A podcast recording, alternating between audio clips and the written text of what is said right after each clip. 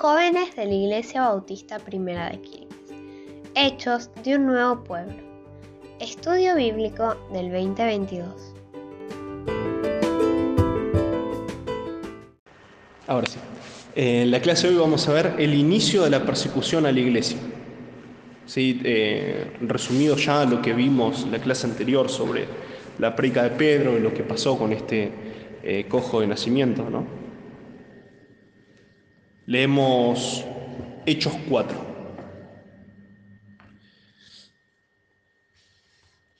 Dice, hablando ellos, vinieron, eh, perdón, hablando ellos al pueblo, vinieron sobre ellos los sacerdotes con el jefe de la guardia del templo y los saduceos. Recuerden que los saduceos era eh, una corriente de pensamientos de los judíos, ¿no? Tanto estaban los fariseos, los saduceos y había uno más que ahora no me acuerdo, pero tenían diferentes tipos de pensamientos. Eh, entonces los saduceos eran uno de ellos. Entonces dice que estaban ellos, el jefe de guardia del templo y los sacerdotes, resentidos de que enseñasen al pueblo y anunciasen en Jesús la resurrección entre los muertos. Y les echaron mano y los pusieron en la cárcel hasta el día siguiente porque era ya tarde. Pero muchos de los que habían oído la palabra creyeron, y el número de los varones era como cinco mil. Solamente de los varones, no está hablando ni de las esposas ni de los hijos, o sea, entendemos que es mucho más todavía. Aconteció el día siguiente que se reunieron en Jerusalén los gobernantes, los ancianos y los escribas.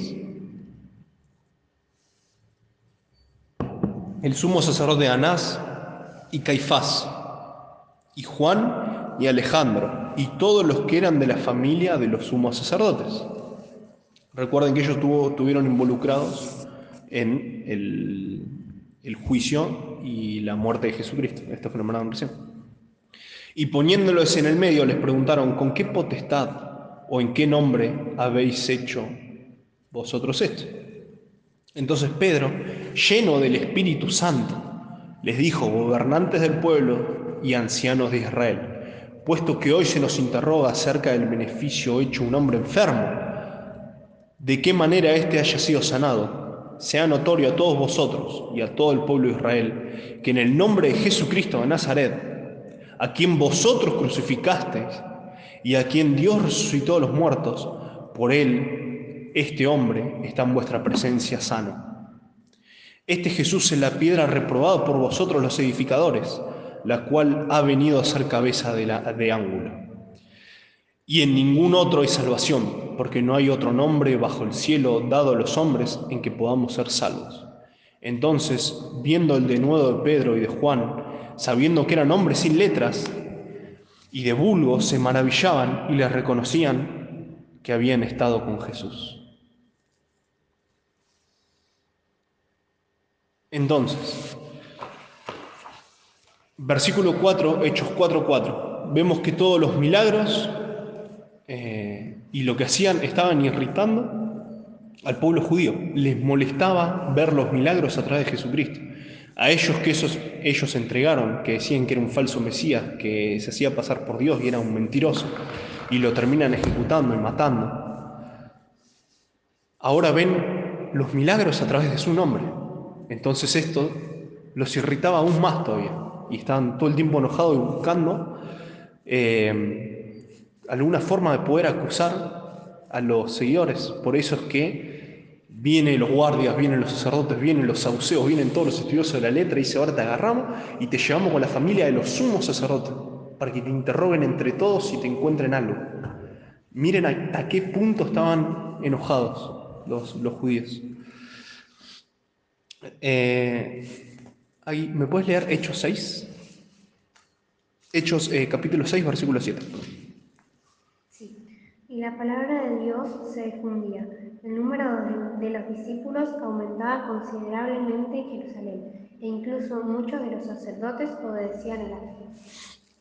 Entonces, ¿qué quiere decir? Nosotros leemos Hechos 4 dice que se convirtieron 5.000, los llevaron, los interrogaron. Y después, dos, dos capítulos después, leemos que se multiplicaban en gran manera los discípulos y no solamente eso, sino que los sacerdotes que antes estaban dentro de estos, que los acusaban, se convertían en la fe, entendían quién era Jesucristo, porque veían las señales, los prodigios, veían, como decía el versículo 13, quiénes son estos que no tienen estudio, no tienen nada, y sin embargo hablan con denuedo y, nos tapan la boca con, lo que nosotros decimos.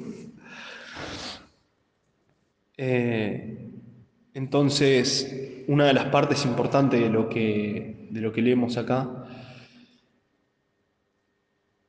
es el versículo, el versículo 6, que dice, perdón, eh, el 7 y el 8 cuando dice, poniéndonos le preguntaron, ¿con qué potestad o en qué nombre habéis hecho esto vosotros? O sea, ¿con el poder de quién se sanó este paralítico de, de toda la vida? Entonces es lo que le responde Pedro, que dice que estaba lleno del Espíritu Santo. Y les dijo que fue en el nombre de Jesucristo de Nazaret que fue, este, fue hecho este milagro. Eh, Alguien, necesito que alguien me busque Filipenses 2.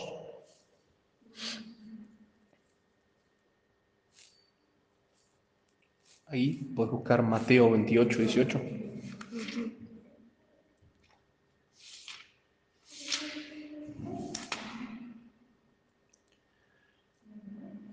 Por tanto, si hay alguna consolación en Cristo, si algún consuelo de amor, si algún Perdón, eh, Filipenses 2, eh, versículo 9 al 11. Me parece que no te había dicho los versículos, ¿no? Perdón.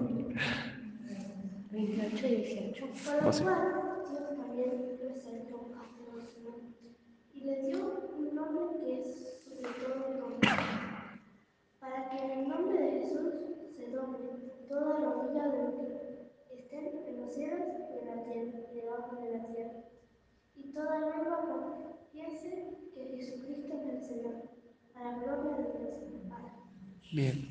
Entonces dice que le fue dado nombre sobre todo nombre para que toda rodilla se doble, para que toda lengua confiese de que Él es Jesucristo. ¿Eso cuándo pasó? Ahora sí, es una pregunta si quieren, si la saben. ¿Cuándo le fue dado nombre sobre todo nombre? Cuando volvió al cielo. Exactamente, cuando Él venció acá, cuando Él pasó por todas las tentaciones humanas y pudo lograr vencer eh, y morir en la cruz por los pecados de la humanidad. Después, gracias a eso, dice que cuando fue al cielo le fue dado un nombre sobre todo nombre. Y ahí es donde dice que toda rodilla se doble, que toda lengua confiese que Él es. Entonces, cuando ellos le preguntan, eh, ¿con el poder de quién se sanó esto? Con el poder de Jesucristo. ¿Por qué? Porque como dicen Filipenses, ahora su nombre es sobre todo nombre y su nombre tiene poder. Mateo 28, 18. Eh, Jesús se acercó entonces a ellos y les dijo, se me ha dado autoridad en el cielo y en la tierra. Bien, ¿eso cuándo lo dice? Cuando antes de, antes de volver al cielo. Exactamente. Viste que recuerdan que Jesús... entre los 50 días, entre los 40. Exactamente, entre los 40 días. Recuerden que Jesús, él muere, resucita. Cuando lo van a abrazar, dice, no, no, no, no me toques, que todavía no he subido al Padre, no me he sido glorificado. Después ahí él se va. Cuando vuelve, ya encontramos en la Biblia que, por ejemplo, Tomás ya toca las lastimaduras para, para ver y creer de que verdaderamente era Jesús. Entonces entendemos por eso que Él ya fue glorificado y volvió del cielo y estuvo 40 días más con sus discípulos para seguir enseñándoles, fogueándolos. Están. Y el último día, bien como decías ahí, el último día de esos 40 es cuando le da la gran comisión y le dice qué es lo que tienen que hacer, que es ir y hacer discípulos a las naciones, bautizando en el nombre del Padre, del Hijo, del Espíritu Santo. Y es donde le dice, ¿Qué es lo que le dice Mateo 28, 18? Eh, se me ha dado autoridad en el cielo y en la tierra. Entonces acá vemos a Jesús les da autoridad en el cielo y en la tierra. Y en Filipenses leemos que su nombre ahora es sobre todo nombre. Entonces por eso es que Pedro, cuando ora, lo pide en el nombre de Jesús. Eh, Hechos, vamos a leer Hechos 4, 11 y 12, si bien lo leímos, ¿no? Pero vieron que dice, esta es la piedra reprobada por vosotros los edificadores, la cual ha venido a ser cabeza del ángulo. Eh, Alguien que me busque en Mateo 21. Mateo 21. Sí, versículo del 42 al 45.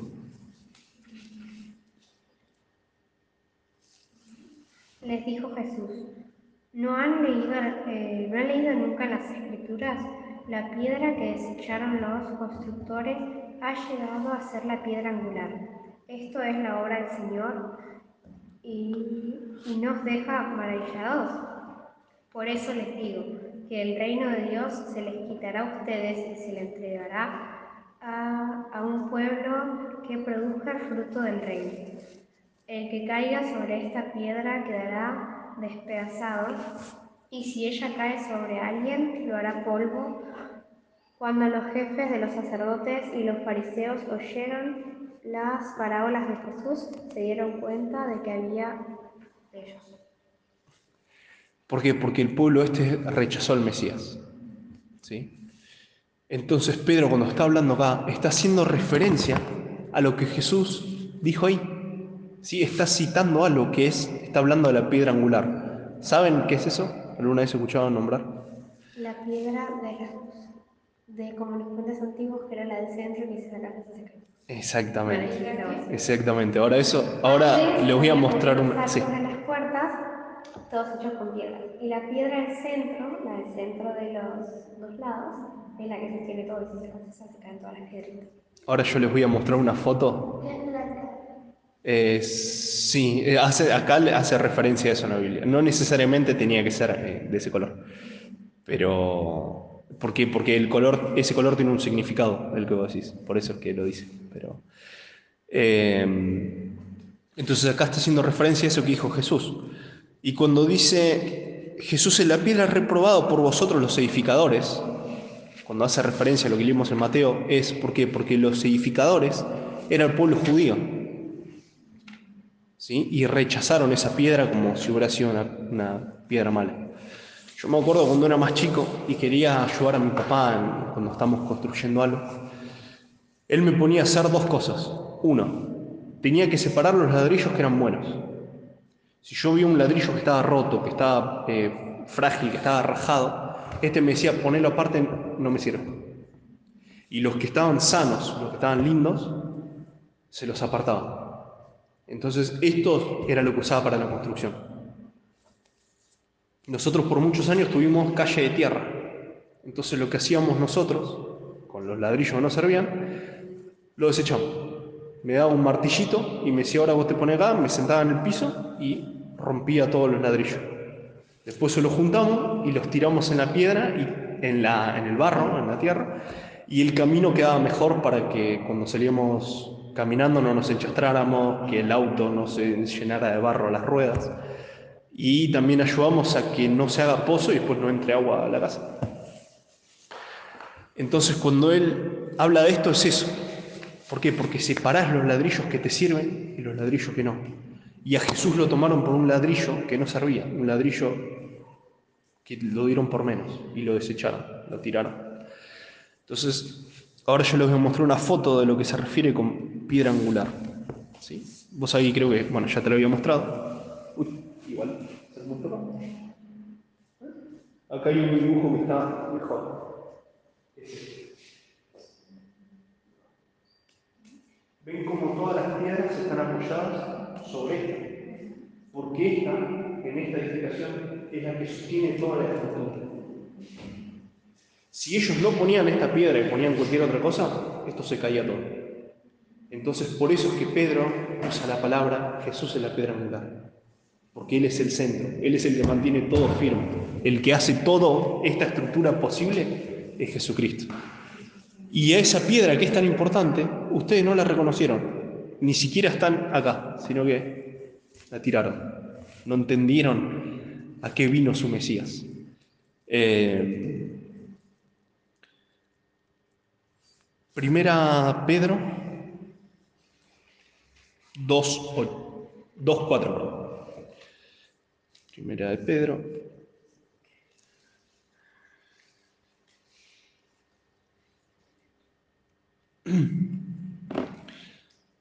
Esta es la carta de Pedro. ¿sí? Recuerden que acá lo que Pedro dice, eh, lo que leímos en Hechos, es al inicio de su ministerio. Lo que vamos a leer acá en Primera Pedro, más o menos se cree que esta carta se escribió en el año 70, más o menos. O sea que ya era un Pedro viejo. Un Pedro que si nosotros leemos la segunda de Pedro, ya estaba cerca de, de su sacrificio. O sea, ya estaba al final de su ministerio, casi a su final, cuando escribe este. Versículo capítulo 2, 1 Pedro capítulo 2, versículo 4 al 8, dice, acercándose a él, piedra viva, desechada ciertamente por los hombres, vuelve a hacer referencia a lo que él había dicho en Hechos, haciendo referencia a lo que dijo Jesús en Mateo. Eh, ciertamente por los hombres, más para Dios escogida y preciosa. Vosotros también, como piedras vivas, sed edificados como casa espiritual y sacerdocio santo, para ofrecer sacrificios espirituales aceptables a Dios por medio de Jesucristo. Por lo cual también contiene la escritura, he aquí pongo en Sion la principal piedra de qué? Del ángulo, lo vuelvo a repetir, escogida y preciosa. Y el que creyere en él no será avergonzado. Para vosotros, pues, los que creéis, él es precioso. Pero para los que no creen, la piedra que los edificadores desecharon ha venido a ser cabeza de ángulo.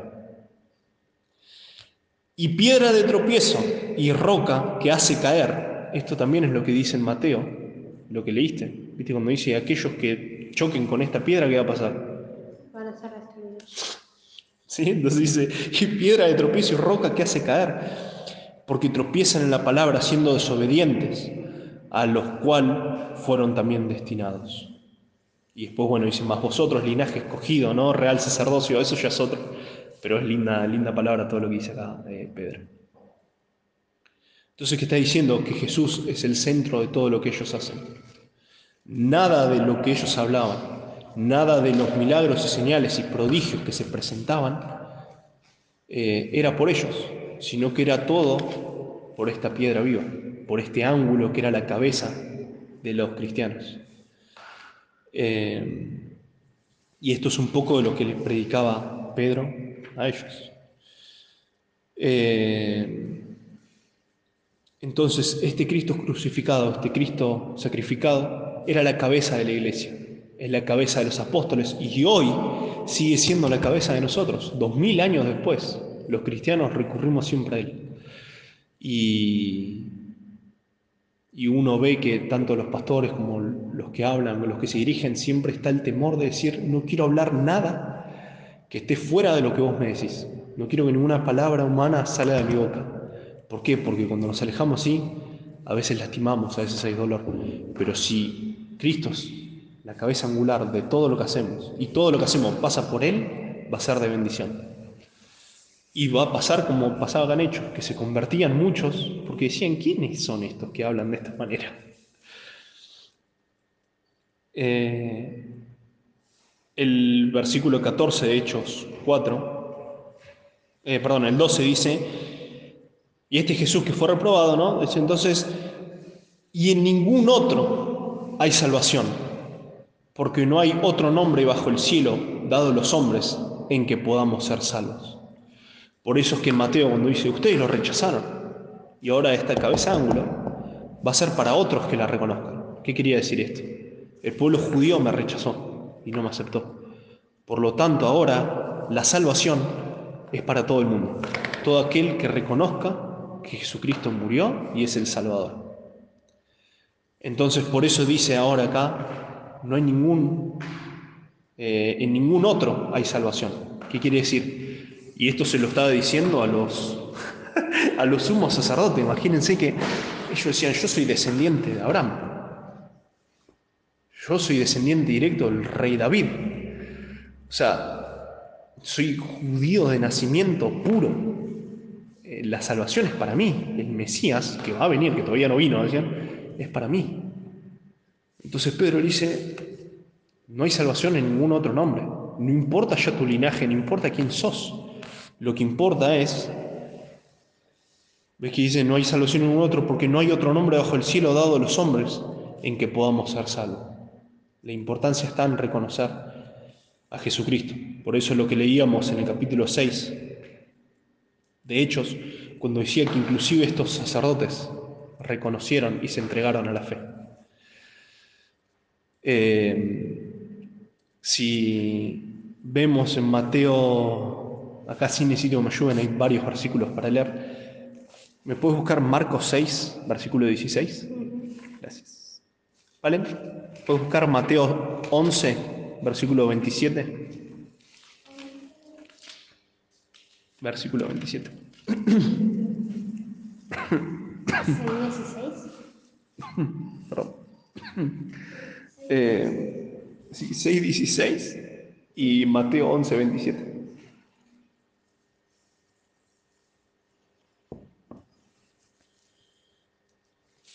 Ahí.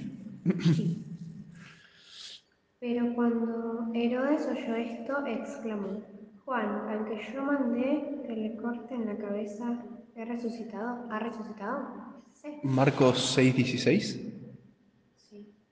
¿Dice eso?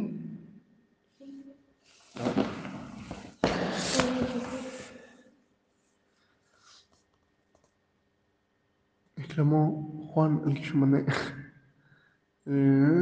Bueno.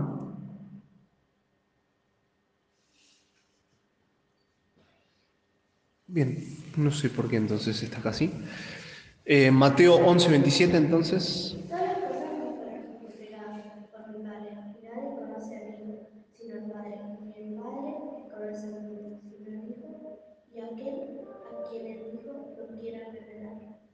Bien. Entonces, la única forma de conocer al Padre, de llegar al Padre, es a través del Hijo.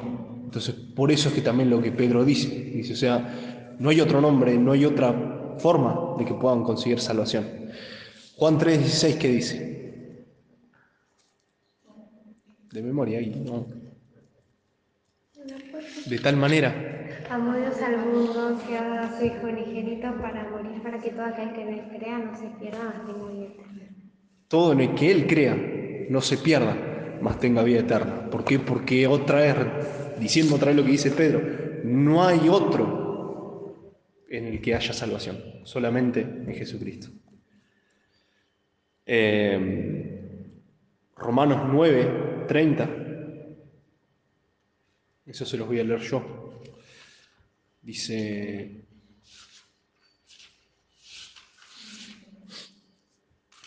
¿Qué pues diremos? ¿Que los gentiles que no iban tras la justicia han alcanzado la justicia? Es decir, la justicia que es por fe. Mas Israel, que iba tras una ley de justicia, no la alcanzó. ¿Por qué? Porque los israelitas no reconocieron a Jesús, pero los gentiles sí. Recuerden que perdón, el apóstol Pablo en un momento él está predicando a los judíos y no había forma de que entendieran. Entonces él dice, "Listo, ya está. No les voy a predicar más a ustedes, dice el apóstol Pablo. Ya está. Imagínense el nivel de, cansancio que tiene. Dice, no les voy a hablar más a ustedes. De ahora más me voy a dedicar a predicar el Evangelio a los gentiles y presentarle a Jesucristo a los gentiles. Entonces por eso él es el apóstol, se le dice, de los gentiles. Entonces esa carta a Romanos también dice eso. Ustedes judíos no respetaron la ley, todo el Antiguo Testamento, pero no alcanzaron justicia porque no reconocieron a Jesucristo. Si leemos un versículo más y ya estamos. Timoteo, ¿puedes buscar? Primero. Versículo 2, capítulo 5.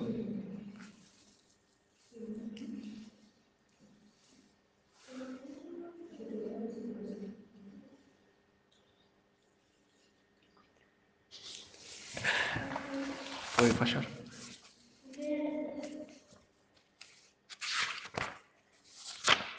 Es nueva, ¿no?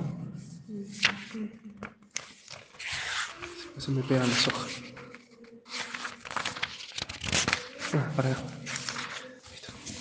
Casi no lo encuentro ya también. ¿eh? Timoteo, Primera Timoteo 2.5. ¿Qué dice?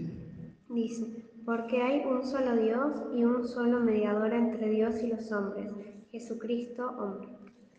¿Mm? Entonces ahora yo voy a decir otros versículos.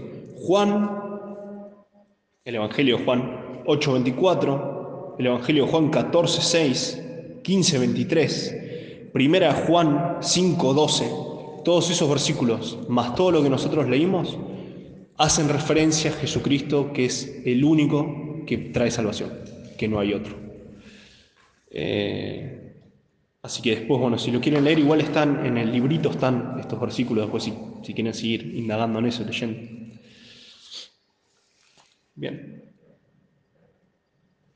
Eh, ¿Qué dice Hechos 4, versículo 13?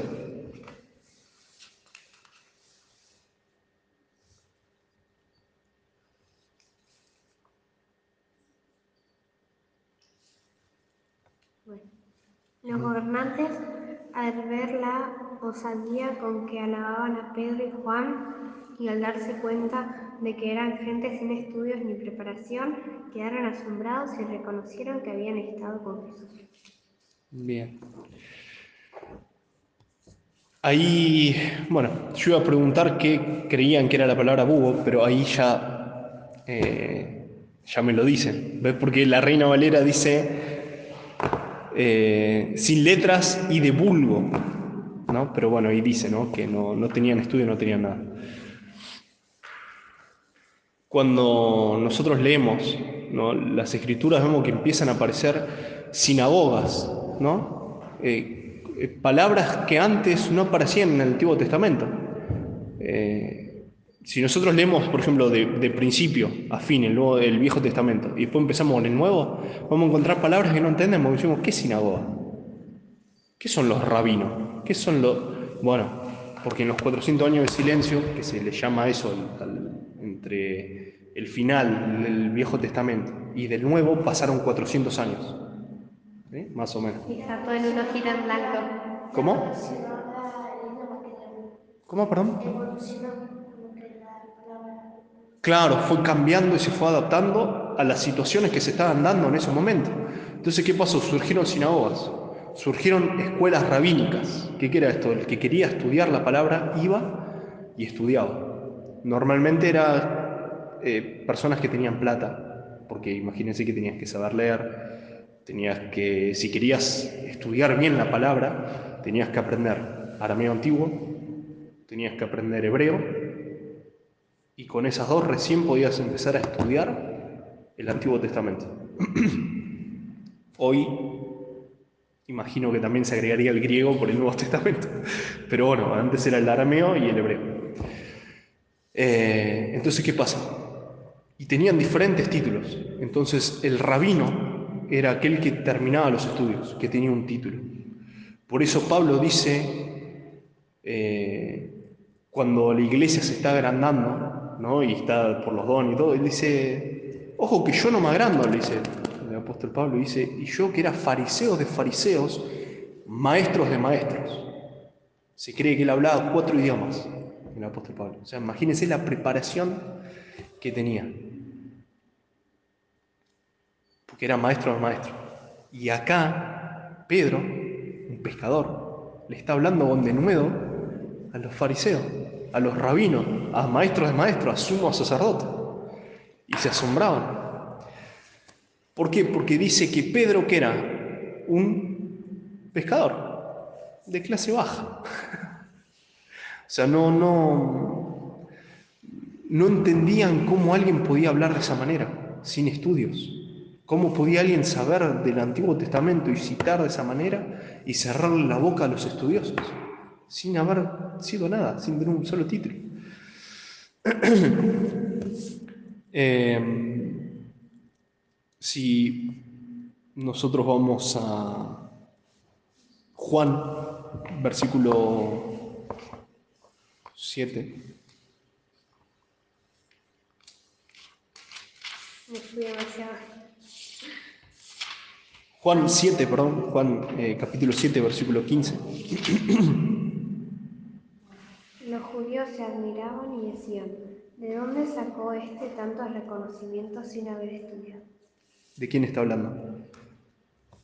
De ¿De? Pedro. No. No, les va a sorprender la respuesta. Cuando dice quién es este que habla así y no estudió, está hablando de Jesús. O sea, no tenía, ahí la palabra te dice Jesús no tenía estudio. No fue a una, a una escuela rabínica. Exactamente. ¿Sí? ¿Por qué? Porque él pasaba tiempo con Dios. Dice que cuando él era chico crecía en sabiduría, crecía en ¿qué más? En gracia para con Dios en gracia para con los hombres. O sea que ya desde chico, a los 12 años, cuando él se paraba en la sinagoga y hablaba, se maravillaban de las respuestas que él daba. Sin embargo, después de grande encontramos que los judíos decían, ¿quién es este que sin estudio habla de esta manera? Que nos dice estas verdades. Que todo lo que nosotros decimos, él tiene una palabra más para darnos vuelta a la- los argumentos. ¿Por qué? Porque el secreto no está en cuánta letra es, sino cuánto tiempo le dedicas a Dios, el Señor. Eh, en Primera de Juan, eh, ¿vale? ¿Me puedes buscar Primera de Juan? Versículo, eh, capítulo 20, versículo, perdón, capítulo 2, versículo 20. Y allí necesito que me busques Efesios 5. Efesios 5 me encanta.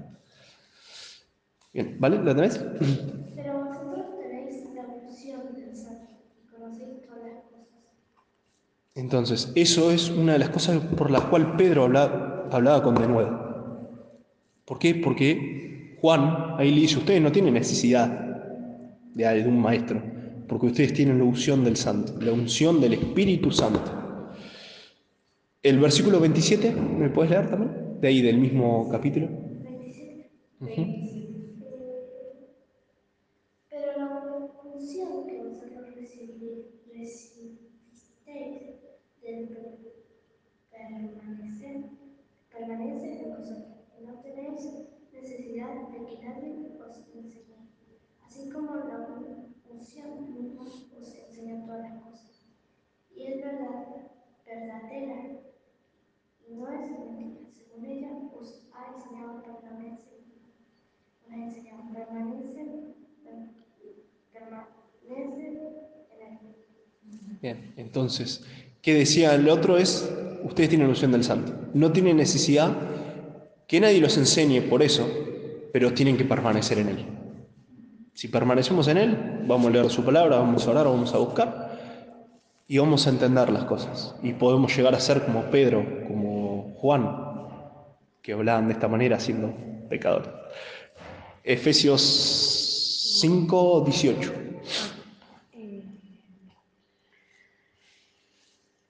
Hoy, no se emborrachen con vino que lleva al desenfreno, al contrario, sean llenos del Espíritu. Bien. Entonces ahí Pablo recomienda eso. ¿Qué quiere decir cuando dice no, no se han dado el vino? O sea, lo podemos tomar para eso y para diferentes cosas. Que las cosas del mundo no te emborraches las cosas del mundo, sea lo que sea, sea tecnología, sea alcohol, sea, no sé, pu- pueden presentarse un montón de cosas en la vida de un cristiano. Pero no, no te alejes por esas cosas, sino que dice, sino busca ser lleno del Espíritu Santo. Eh, acá les quiero leer una cosa que dice el librito que tenemos de estudio. Dice, la autoridad viene por estar con Jesús, por estar en unión y en comunión con Él. Esto lo podemos encontrar en Juan 15:5. Nada puede sustituir el compromiso personal y la comunión íntima con Cristo. Fracasaremos de manera lamentable si no damos prioridad a la relación con Jesús y a la vida llena del Espíritu Santo. Hay muchos estudiosos de la palabra, estudiosos de la ley, que vos hablas con ellos y me pasó de que conocen hasta hebreo y leían la palabra y después vos le decís, bueno, pero la forma en la que hablabas altivo, teniendo a tus hermanos por menos, eh, no es alguien que está explicando la palabra de Dios. Entonces cuando uno lee, también tiene que buscar a Jesús, porque no te puedes concentrar solamente en las palabras y ser un estudioso, sino en poder aplicarla a tu vida y a buscar a Jesucristo. Pero si no buscas a Jesucristo de corazón, va a ser muy difícil que podamos aplicar todos los conocimientos de la Biblia en nuestras vidas.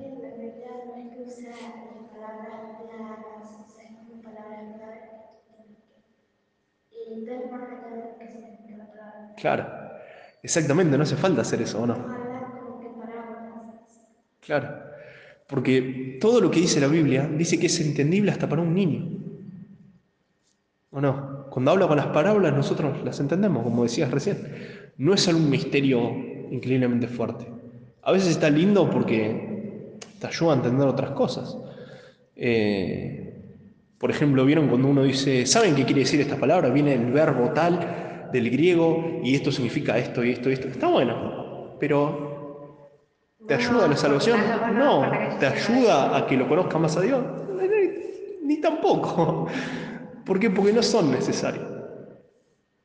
Lo necesario es eh, estar en comunión con Jesús. Eso es todo lo que necesitamos.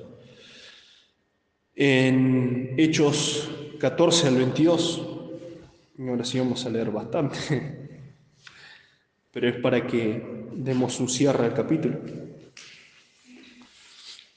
14 al 22 dice, y viendo al hombre que había sido sanado, que estaba en pie con ellos, recuerden al paralítico que estaba en la puerta hermosa, no podían decir nada en contra. Entonces les ordenaron que saliesen del concilio y conferenciaban entre sí. ¿Por qué? Porque vieron un milagro. Entonces decían, bueno, ¿de qué lo vamos a acusar? ¿Por qué lo vamos a meter en cárcel? ¿Por haber sanado a un paralítico? No, se puede, pero ya estaban empezando a querer buscar algo eh, para matarlos o para encerrarlos. Entonces le dice, bueno, váyanse.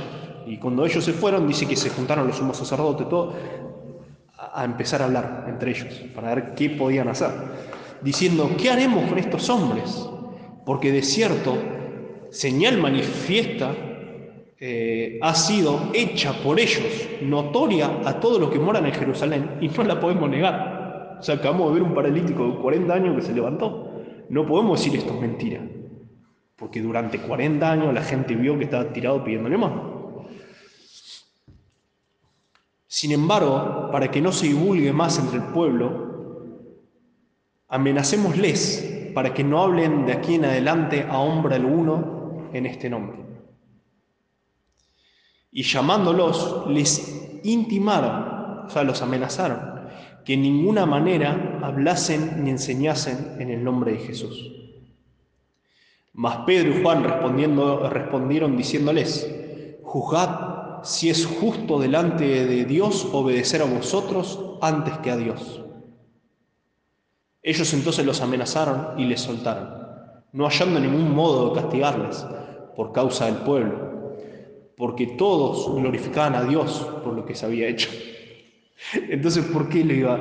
Las únicas formas que lo podían decirle algo era así, incitaron a que el pueblo alabase a otro Dios o si hablaron mentiras, o si hicieron milagros, eh, o, si hicieron un falso milagro. Pero acá no se daba eso, hicieron un milagro, fue verdad, que fue reconocido por todos, y gracias a eso se da gloria a Dios.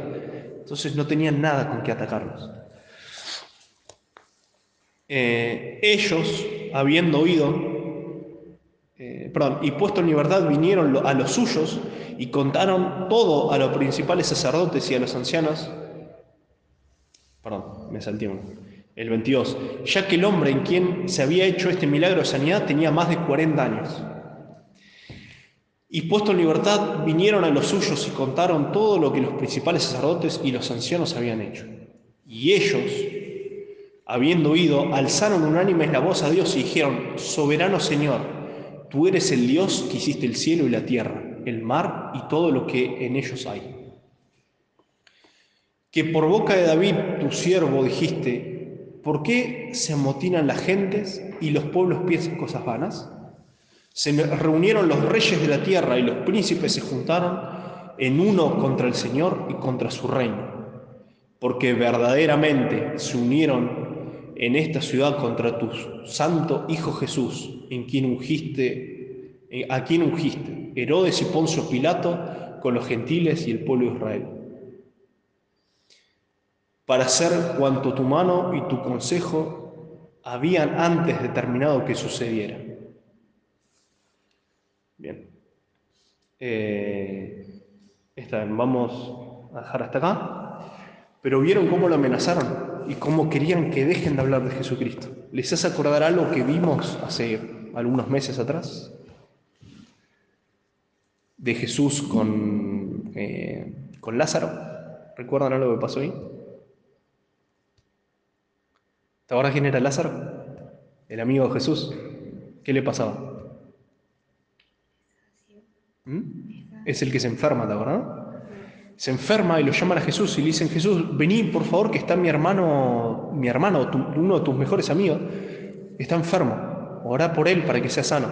Entonces Jesús hizo otras cosas primero, porque tenía, él todo lo que hacía, primero lo hacía porque Dios lo mandaba. Entonces él no fue directamente a él, fue en cuatro días.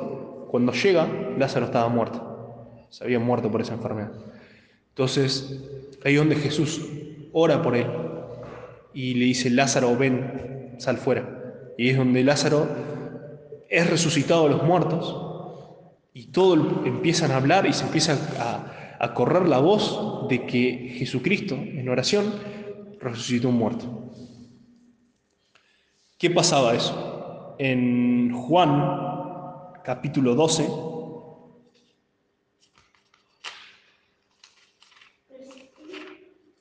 versículo 9 y 11.